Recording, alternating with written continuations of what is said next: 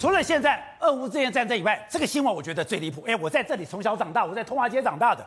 他说这个是民进党前立法委员黄澄，他现在被起诉中伪造文书。怎么样伪造文书呢？导播我们看这一块地，这一块地不到两坪，大概两坪，他要卖要卖四亿，他要卖四亿，他要逼建商吃掉，建商不肯吃掉，建商不肯吃掉，就跟台北市政府澄清，澄清了以后就觉得哎这点不合理，所以台市政府就配合他，我改变我的计划。我觉得最妙什么你知道吗？这两坪你要卖四亿。结果呢？这个事情破局之后，四亿元，四亿元进来了。我从来没有看过四亿元为了护航一件事情去告官的。另外，监察院也进来了。我本来以为说监察院现在堕落到东厂，就没有想到现在监察院不是东厂。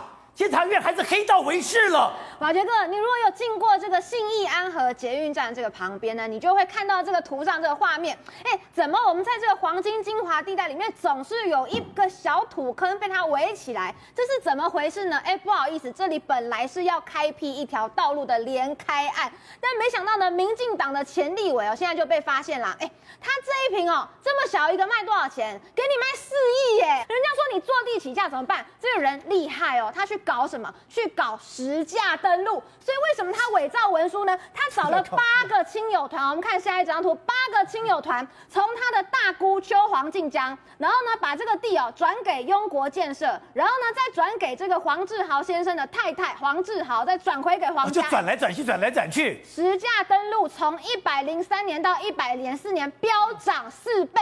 所以他告诉你什么？连连实价登录都告诉你，我有这个价格，好不好？就涨了四点四倍。是，可是这是假交易嘛？这根本就是你家人自己在转手，而且这些人都是出借账户，他们还真的经过检调调查，不知道为什么，我就我就把我的账户给你。不是，你听起来这件事情很扯，对不对？是。就更可怕的是，黑暗力量进来了。是的，这个就是我们台北市议员哈简淑培哈，其实这有一点偷鸡不着蚀把米。为什么这一次的案子会？要小心哦，他说谁写他就告谁。是，但是就是因为他去告发这个案子，廉政署跟检调才去查说。